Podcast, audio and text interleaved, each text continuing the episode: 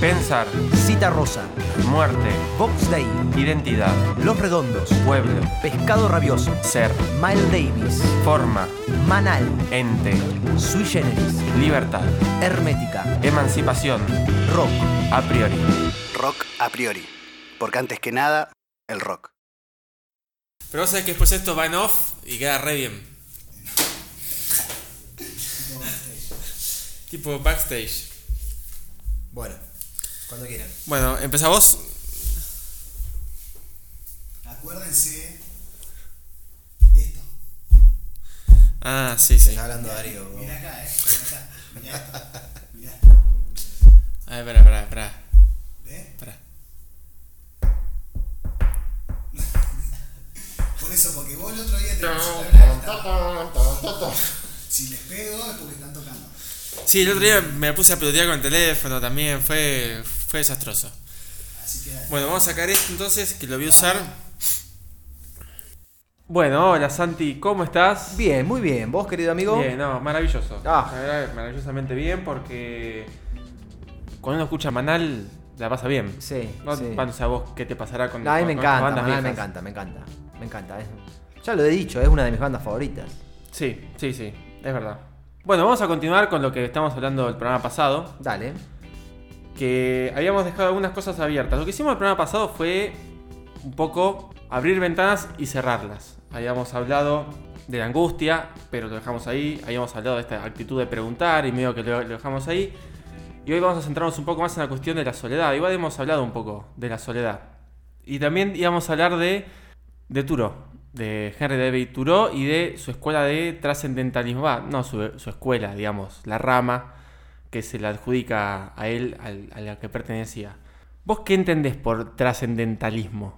Generalmente, lo, o sea, trascendentalismo hace referencia a lo trascendental. Y lo trascendental Muy bien, siempre. y lo trascendental siempre tiene que ver con, con un principio explicativo de algo, de un todo. El todo ese puede ser un todo natural, puede ser el mundo, puede ser un todo social, puede- podemos estar hablando de la sociedad. Pero cuando el principio explicativo es superior a ese conjunto, decimos que es trascendental. Puede ser externo a ese conjunto, como Dios, por ejemplo, en el caso del mundo, en las religiones como el cristianismo, por Sí, ejemplo, Dios es externo, es superior y externo.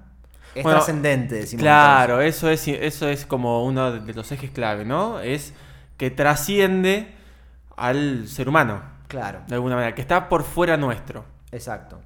También puede ser interno, pero bueno, eh, como sea, eh, el trascendentalismo se opondría al inmanentismo. Claro, lo inmanente es lo que está dentro.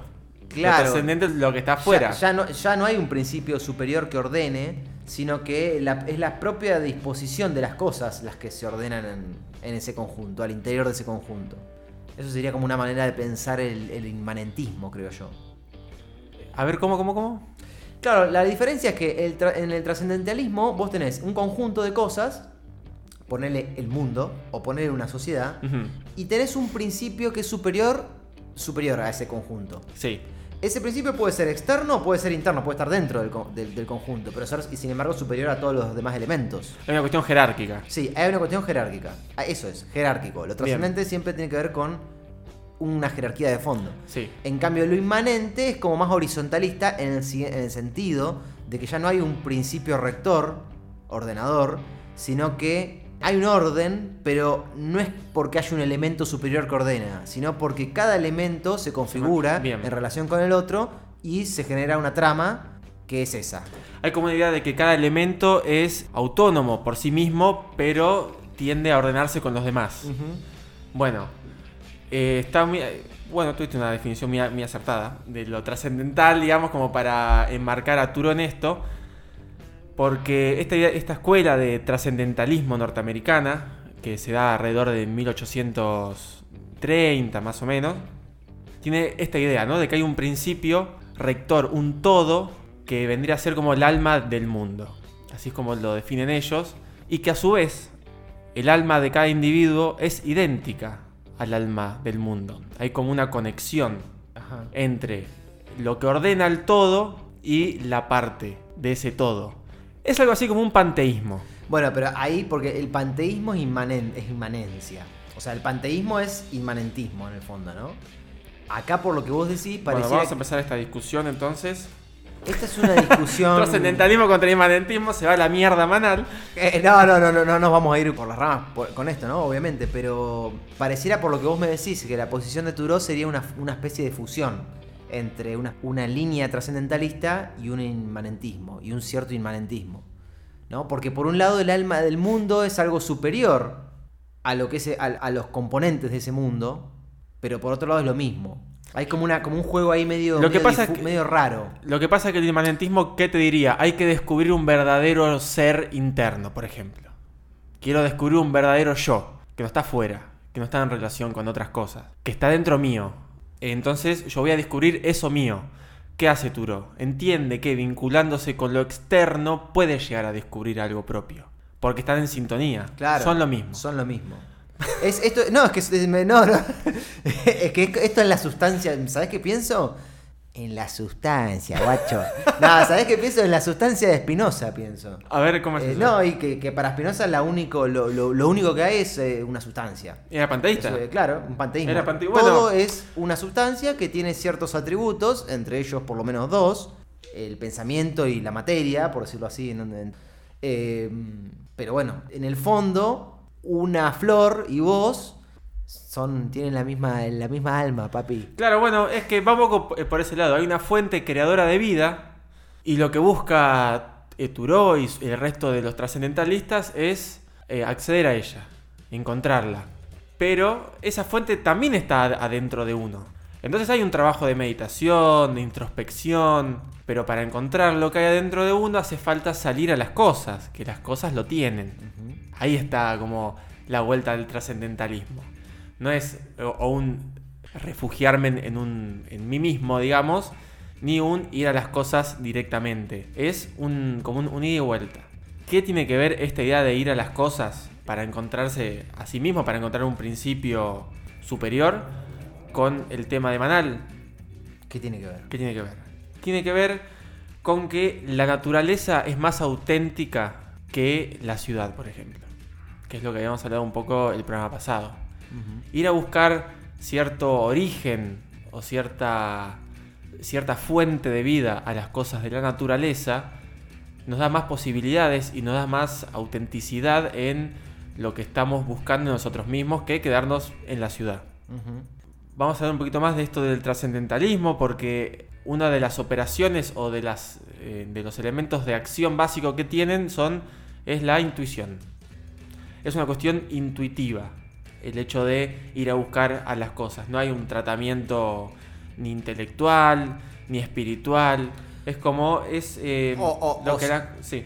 No, perdón, que o sí, ¿no? Porque la, la intuición puede ser una intuición espiritual o puede ser una intuición in- intelectual. Lo que no habría en todo caso es una operación deductiva. Bien, bien, sí. Viene muy al caso. Lo que, sí, está bien lo que voy a decir, es así.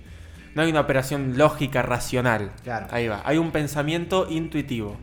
En donde las cosas se, nos muestran auténticamente como son, las cosas de la naturaleza, y a través del descubrir esas cosas de la naturaleza podemos ir descubriendo la fuente divina que a su vez está en nosotros. ¿no? Fíjate que es como un círculo Bien. así Me gusta, me gusta. Ba- es bastante piola. Este Turó, que es el que vamos a poner a dialogar con Manal, eh, también tiene una apuesta política que es bastante parecida a, la- a ciertas quejas o ciertas demandas que los de Manal tienen. Ajá. Yo te voy a leer ahora una- un fragmento del prólogo del libro que tengo, que es eh, Walden, o la, La vida en los bosques, se llama el libro. Es una experiencia de vida que él tuvo eh, viviendo a orillas del lago Walden, donde fue, se construyó su casa, plantó sus alimentos, eh, los cultivó, los cosechó, interactuó con otro, hizo intercambio con otros vecinos, como medio autosuficiente. Que eso es otro punto, también lo que habíamos hablado del programa pasado, en donde nosotros habíamos dicho que lo- los de Manal se iban al campo de manera ociosa. Este, iban como para un poco escaparse de la ciudad, un poco buscar a sus amigos y a vivir una, una vida más alegre y más feliz, pero en ningún momento plantean el qué hacer cuando están ahí. Bien. Entonces, ¿qué- me vas a leer hay- algo, me vas a leer sí, algo. Te voy a te voy a leer algo. Yo tengo acá la edición de Andrómeda de este libro, así que tiene una, una introducción hecha por Roberto Díaz, que es un compañero de, de Zona Sur. Te voy a leer un, un párrafo. Y vos me vas a decir qué te parece, qué tanto tiene que ver con Manal o no. A ver. Esta resistencia es la que deja traslucir en sus reflexiones. Hay un evidente desprecio a la mediocridad de la vida vivida tan solo como una resignada sobrevivencia y un deseo casi utópico para que el hombre encuentre su propia libertad en contacto con la naturaleza y despojado de convencionalismos y prejuicios que le apresan y le agostan la existencia. O sea, la apuesta de política de Turó, de alejarse de la sociedad, tiene que ver con esto. Con, con, eh, escapar de la gilada, digamos. Exactamente. Sí, sí, mejor dicho, imposible. Así, por- por- para hablar eh, filosóficamente, ¿no? Escapar de la gilada. ¿Y a vos eso te resuena algo? Por ahí a la apuesta que tiene Manal. En general, no hablemos de este tema puntual, que es el que vamos a tratar, pero en general. Viste que Manal también tiene una apuesta en algunas canciones de qué hacer con la gilada. Sí, con los modos de vida quizá convencionales, con, con ese tipo de, de, mm, Sí, de convencionalismo podemos decir, ¿no? O, Sí. de, o de vidas que uno podría considerar chatas o superfluas, Sí, uno vida- que podría Mm. criticarlas por ese lado, ¿no? Una vida simplemente echada al, mero hecho de sobrevivir. Mm. O claro, al mero hecho de sobrevivir o al mero hecho de seguir las pautas sociales, ¿no? Bueno, yo estoy acá, ¿cuál, cuál es, cuál es el sentido de la vida? Y bueno, no sé, casarme, no sé, tener hijos, tener un trabajo, eh, despertarme temprano.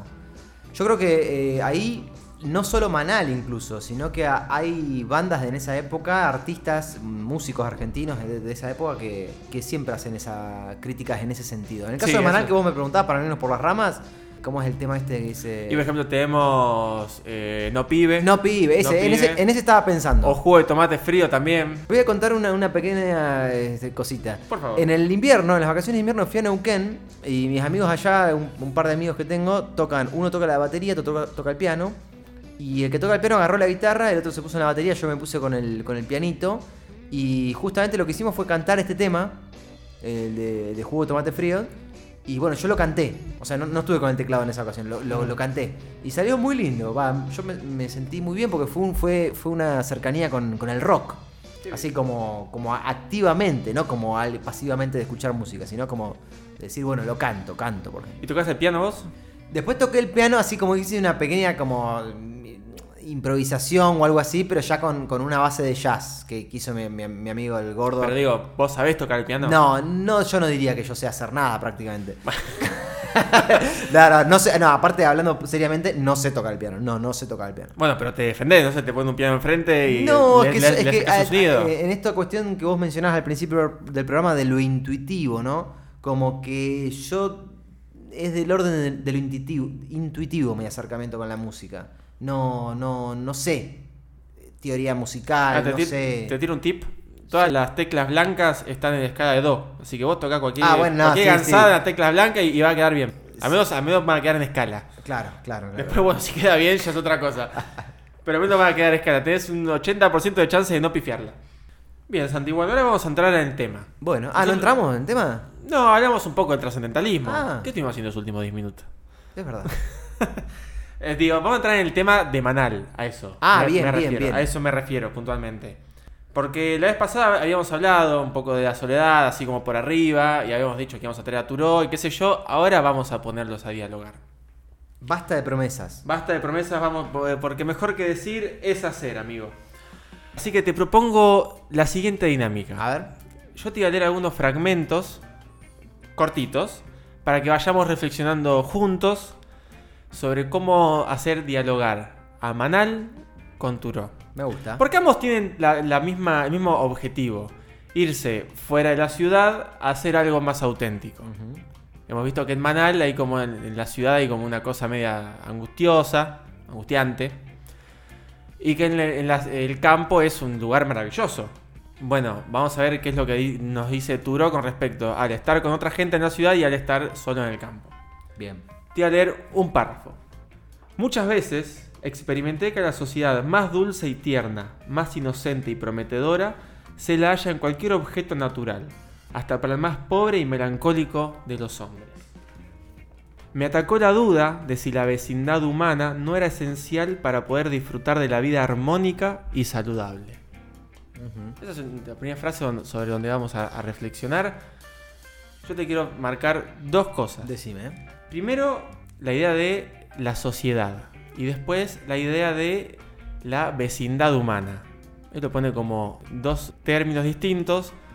Y no lo usa por una cuestión gramática, porque yo acabo de leerlo. de leer dos fragmentos salteados en el libro. Entonces no es que cambia las palabras para no repetirse y quedar mal en cómo escribe, sino que aparentemente son dos ideas distintas. La sociedad y la vecindad humana. Él dice que puede encontrar sociedad en las cosas naturales y que la vecindad humana no es tan necesaria para vivir bien y de manera saludable. ¿A vos eso cómo te parece que lo podemos llegar a, a vincular, digamos, con, con un manal que quiere ir al campo a encontrarse con amigos, por ejemplo, o que está tiene un hastío Con de un- la ciudad? Con un manal, claro. Bueno, lo que habría, lo que, lo que diría Manal es que en la sociedad, en la ciudad hay vecindad humana. Sí, eso sin duda. O sea- Eso sin duda, y Turol le diría eso también. Claro, Sí, sí. Claro, los dos dirían, estarían de acuerdo en eso. E Eh, incluso estarían de, de acuerdo en que, bueno, Turó dice, no hace falta una sociedad, una vecindad humana para vivir bien, vivir en armonía y vivir de manera saludable. Y para ahí Manal le diría, tenés razón, che. Ahora, Turó le diría, podemos ir a encontrar una mejor sociedad en el campo. Y, y ahí, ahí los de Manal, sobre todo. No, no voy a decir quién, sobre todo quién. En general, No los de Manal sí, mirarían hacia Turó como diciendo: Este, ¿qué onda? ¿Quiere hablar con los insectos? ¿Quiere Claro, hablar con, lo- con? ¿Con las ramitas de los árboles? Está medio chapa. No, nosotros queremos ir con amigos al campo. Claro, y para eso para Turó sería eh, hacer un, como transportar la vecindad humana Claro. a otro lado. Sí, tal cual. Es un poco lo que decíamos al principio de esta idea trascendentalista, de que hay cierta, mm, ciertos vestigios o, o, eh, ciertos objetos de la, de la creación divina en el mundo natural, y para Turó un poco la sociedad o por lo- con lo que se vincula es con eso. Voy a leer ahora otra, otro párrafo, como para aclarar un poco qué es, qué es esto, ¿no? De la, la idea de diferencia entre sociedad y vecindad humana. Cito. ¿Cuál es la clase de espacio que separa a un hombre de otro y le hace sentirse solitario? No hay ningún movimiento de piernas que pueda acercar a dos mentes separadas. ¿De qué queremos vivir cerca? Vos fíjate esto, ¿no? Que lo que busca Turó, la cercanía, no le importa la, la cuestión física. Porque dice esto, ¿qué, mm, ¿qué clase de espacio separa un hombre del otro? Y no hay movimiento de piernas que los, que los pueda acercar. Pero que pueda acercar a dos mentes. Entonces, la cuestión de la vecindad tiene que ver con gente que está separada en sí mismo. Haya de que estén eh, físicamente cerca, de que, de que sus piernas y sus movimientos físicos estén ahí bien podrían cerca incluso ser cuerpos contiguos. O sea, podríamos estar abrazándonos y no estamos cerca. y no estamos cerca. Eso es lo que diría Turó. Eso es lo que diría Turó, porque a él lo que le importa es la mente, pero no la mente como una entidad, sino la calidad. Por una manera, no sé, si Turó era mera, por ahí hubiera usado esa palabra, ¿no? ¿La, la qué? La, cal- calidad de la mente de cada persona. Yo creo que hubiera usado esa palabra porque a lo largo del libro él hace también una distinción entre ciertos amigos eruditos y ciertos vecinos que tiene cuando vive en Walden, que eran campesinos, y bueno, sus cam- vecinos campesinos son como medios brutos, medias personas así simplemente que subsisten y que no lo entienden a él, como ¿Cómo- un tipo de ciudad puede ir a vivir al campo. Como todo pensador es hijo de su época, ¿no? Totalmente. Con, ese, con una especie de fondo de clasismo, de, de fondo. Y sí, sí, sí. Hasta ahora nos venía gustando, pero bueno, dijo, pero bueno, hay que, hay que, hay que.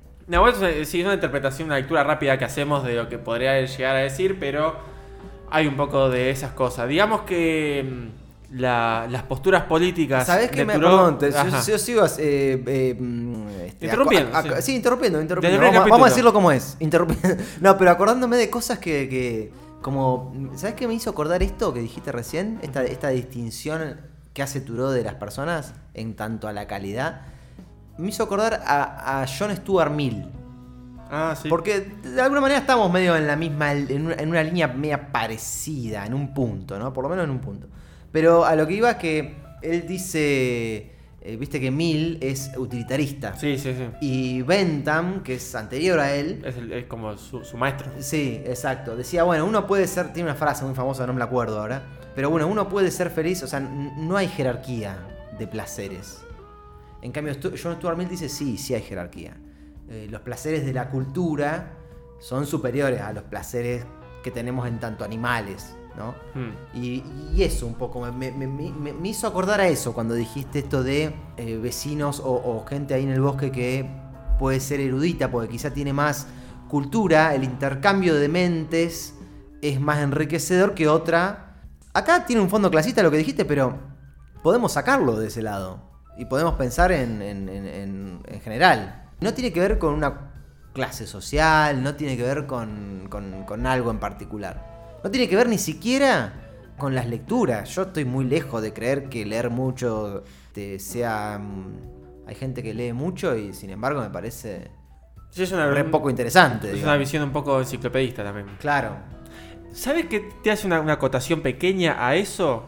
O sea, un- vas a- vas a- vamos a seguir haciendo subordinadas. dale. Vamos a hacer su- subordinadas, y- pero las vamos a cerrar todas y vamos a seguir con Turó y con Sí, Manal. Porque somos hegelianos, va, todo va a cerrar, todo va a cerrar. Pero como para que es algo que nos compete a todos nosotros como argentinos y como personas interesadas en la cultura general.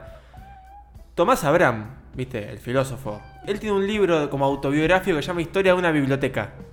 Es como una autobiografía que él hace sobre su recorrido intelectual.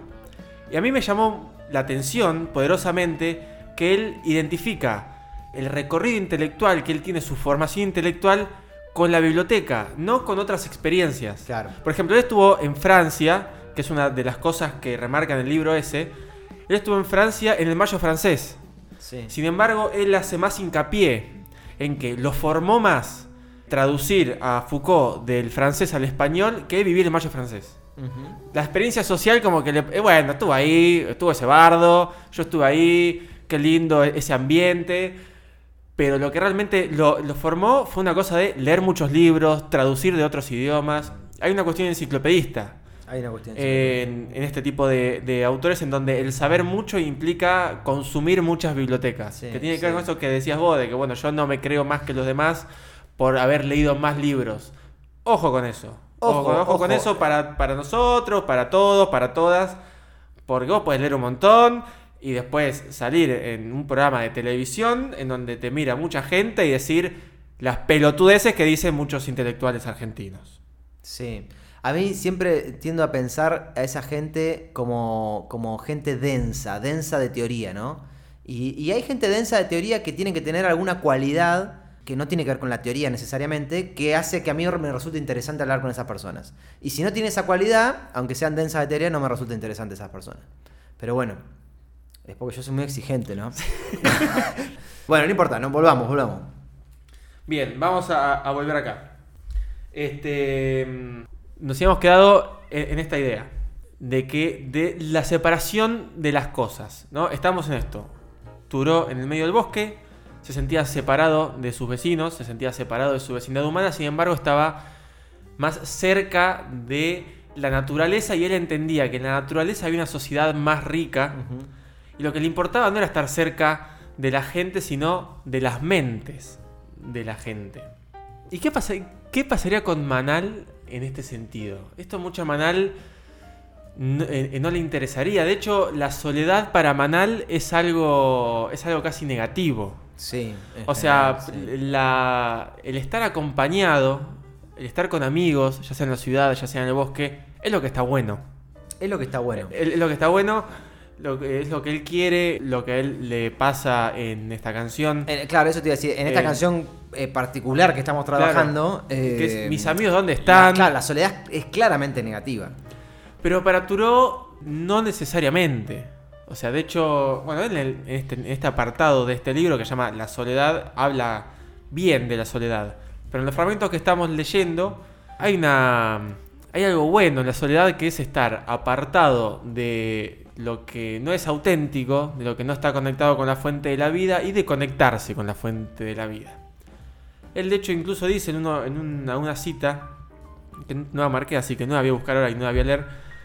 Algo así como que él está en buena compañía. La mejor compañía es estar consigo mismo. y que tiene buena compañía cuando lo, lo visitan los pájaros, por ejemplo. Entonces hay una cuestión de los elementos naturales que son parte de esa autenticidad de la fuente de vida que es con la que él quiere estar. Él ve sociedad en eso, ve sociedad en los pájaros, en los árboles, en la laguna. Me gusta, me gusta, me gusta la, me gusta la idea.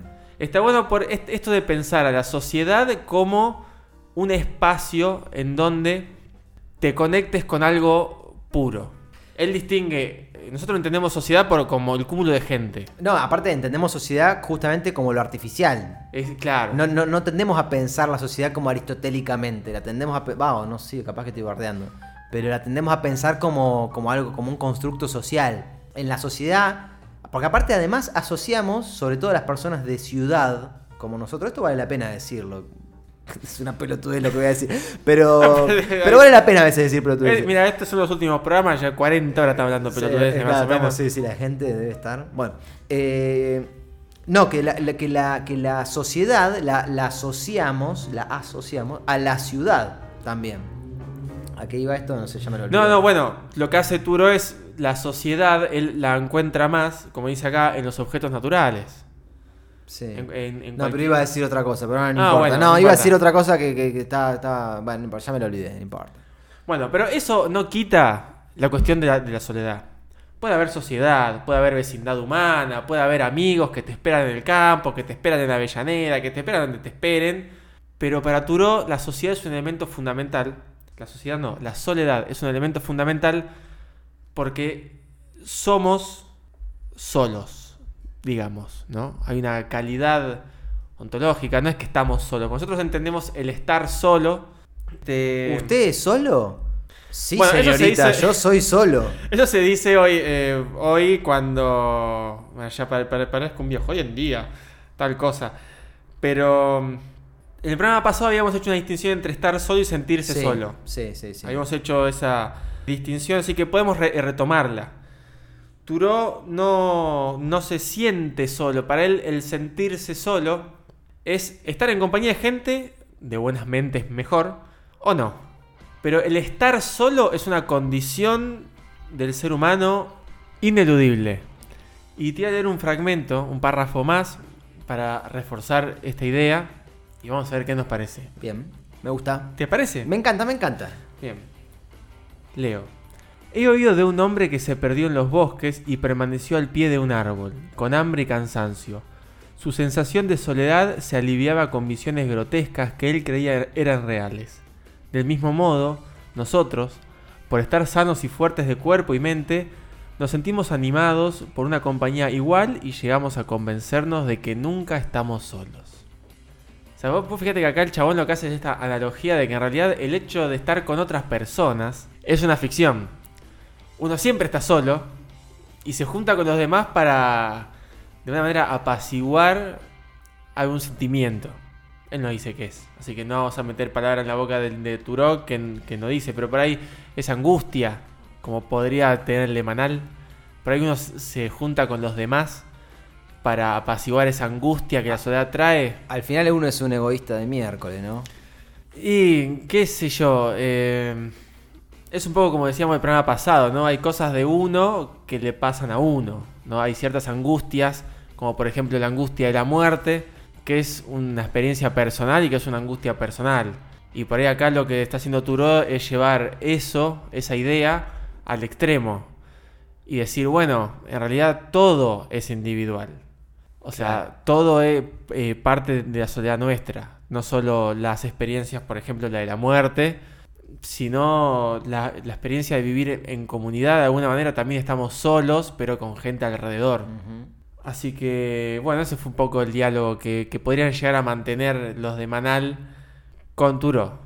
¿no? Bien. Parece que Turó le diría a los compañeros acá, amigos rockeros, miren, ustedes van a ir al campo al pedo.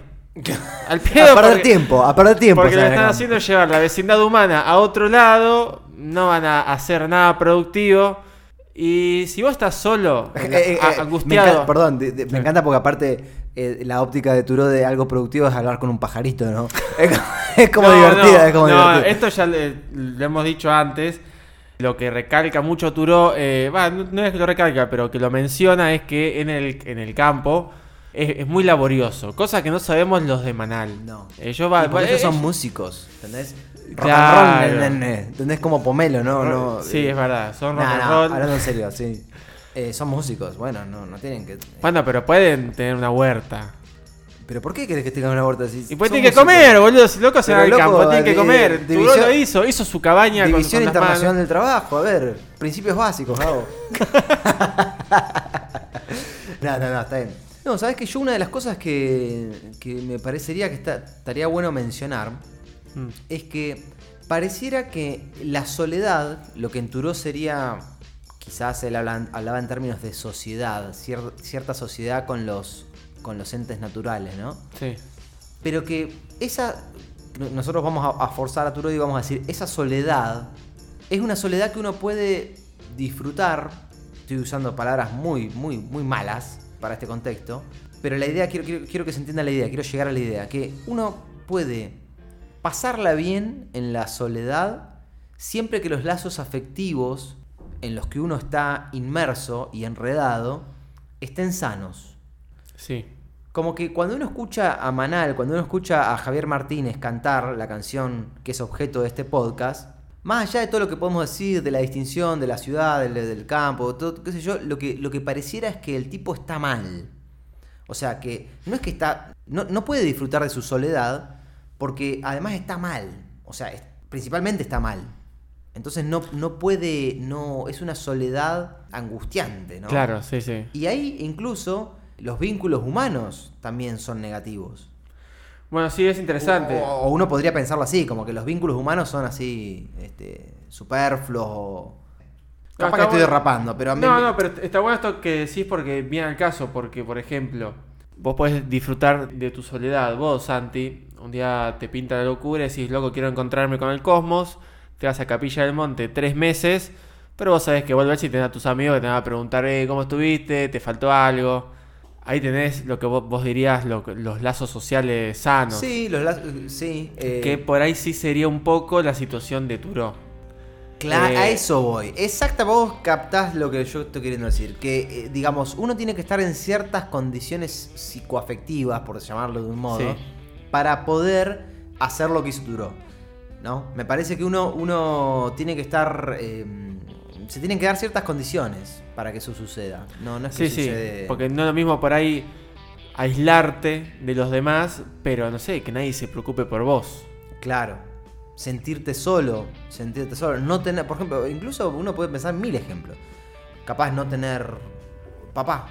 O no tener, pap- no tener papás. ¿no? Claro. Papá, mamá, no tener, no tenerlo. Ser huérfano, por ejemplo. Eh, son recorridos diferentes, creo. Eh, me parece que ahí uno, uno tiene que. Va, va lidiando con, con un montón de problemas desde chico que, que son distintos a que si vos tenés ya solucionado algunas cuestiones. Lo mismo Sí. si, si, no sé, si vos trabajás, no sé, no, no, no quiero enaltecer, qué sé yo, el psicoanálisis, por ejemplo, pero no es lo mismo. La- yo me doy cuenta cuando alguien está psicoanalizado cuando alguien no lo está. Claro. Eh, pero bueno, uno, uno- a, a eso voy, ¿no? Más allá de, de- de qué método curativo uno pueda utilizar, el tema es el lazo afectivo. Lo Sí, sí. afectivo, o sea, lo afectivo. Ahí está, en lo afectivo. Vos podés irte solo a una montaña, pero si vos estás mal, vas a estar mal en cuanto donde sea. Y, y si- y si vos estás mal, eh, no vas a disfrutar de la soledad, me parece a mí. Ese pajarito lindo que, que Claro, pero pará. La chota, ni en pedo, ni en Pero pedo. vos una cosa, mierda, vos fíjate, una cosa es... Nos vamos a morir, pájaro de mierda. y le tiro un piedrazo, boludo. Con la gomera, ¿eh? Y te hace una polenta después con los pajaritos. Por ahí una cosa es cómo está uno afectivamente y otra cosa es cómo mantiene sus vínculos sociales. Porque por ahí a Turó realmente le decía, bueno, o sea, él decía, "Es- yo estoy mal acá, me siento mal estando con gente alrededor y me siento bien estando solo. Sin embargo, mantenía buenos eh, amigos y relaciones en otro lado. Como que me parece que lo afectivo y los lazos sociales sostenidos o sanos van por carriles distintos. Sí, sí, sí, no, yo por eso, está perfecto eso, ¿eh? Está, está bien la aclaración. El de. Manal está roto por todos lados. Le faltan los amigos y está, eh, y está triste y angustiado. Sí. A Turó por ahí no. Por ahí Turó está solo. Porque no le cabe estar con mucha gente alrededor, por todo lo que dice, pero tenía amigos. Tenía su grupo, su cofradía media intelectual, que después eh, hoy en día la traducimos como este grupo de trascendentalistas. Incluso el terreno donde él construye su cabaña es un terreno prestado de un amigo. O sea que no es, no es que él se va a, él se va a aventurar, pero ya sabía dónde iba. Ah, bueno, bueno. Es, es medio como. Eh, no, pero- eh, y son es distinto, sí, sí, sí. Eh, pasaron cosas, cosas distintas. Pasaron cosas. O sea, digamos que Turoya de alguna manera tenía ciertas cuestiones resueltas para poder Claro. decir, me voy dos añitos Sí, al sí, bosque y vemos qué onda. Que es un experimento muy válido, muy bueno. Vale la pena leerlo. ah, pensé Eh, que decías vale la pena ir al bosque. Eh, No, sí, sí, también. Cada uno por ahí hace su experiencia en, en- en los lugares agrestres como, como, como, como pueda. En Argentina hay un- un- mucha, mucho terreno disponible para poder ir a, a aislarse medianamente de otros. Tampoco digo, loco, hay que irse porque es la posta, eso cada uno lo verá y, y lo sentirá. No, hoy, y- hoy en día hay muchas reacciones a la modernidad, si se quiere, o a este, sí, a este mundo capitalista tan dinámico y tan acelerado y tan opre- op- opresor. Hay siempre las opciones que se plantean como alternativas son o, o- o del orden de las meditaciones orientales o, de- o del orden escapista de, bueno, me hago el viaje, eh, no sé, un viaje a tal lugar.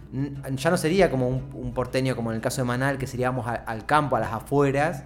eh, o en algunos casos sí, se debe dar en mucha gente, pero también hay viajes de decir, bueno, me voy a, no sé, Jujuy, a flashear, o a, o a Bolivia, a flashearla como indígena.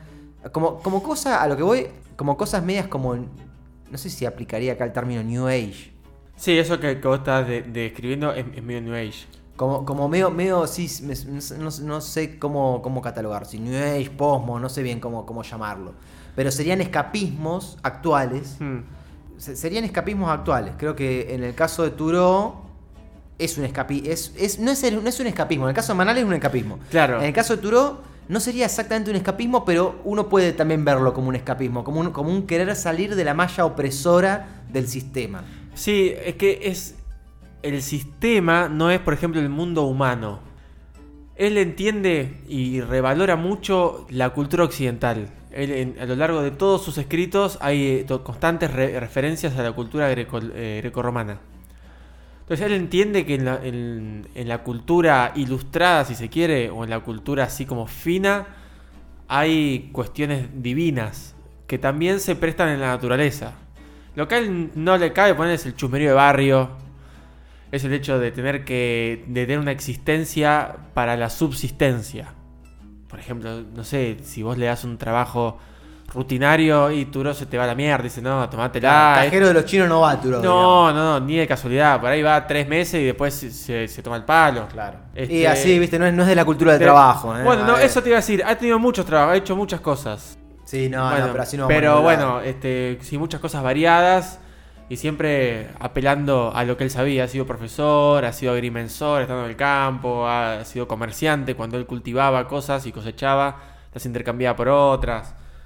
Este, ha trabajado en una fábrica de lápices que creo que era el padre o él estuvo ahí. Ah, mira, mira, mira. Sí, ha, ha tenido diversos eh, Oficios. diversos oficios, pero es un egresado universitario, ponerle que en el 1800 y poquito en Estados Unidos, en Estados Unidos, porque si decimos, bueno, acá en donde la educación es pública, distinto, que también es muy elitista, pero un egresado universitario en Estados Unidos Claro. en ya 1800 hablamos de y debe ser 5 por año en todo el país. Claro. Ponele, ¿no? qué sé yo, estoy Sí, especulando. sí, por decir un número cualquiera. Pero a lo que vamos es que hay uno- una, una, una cuestión eh, de, de que forma parte de una elite en un punto. Exactamente. Muy bien, muy bien. Bueno, Gabo, hemos hecho dos programas hermosos de Manal, banda hermosa, programas hermosos, somos Todo- todo- hermosos, todo vos sos hermoso, Gabo, hermoso. Gracias, y vos también sos muy bello y muy bueno. Bueno, gracias. Platón estaría orgulloso de vos porque se conjuga la belleza y la bondad. Voy a llorar.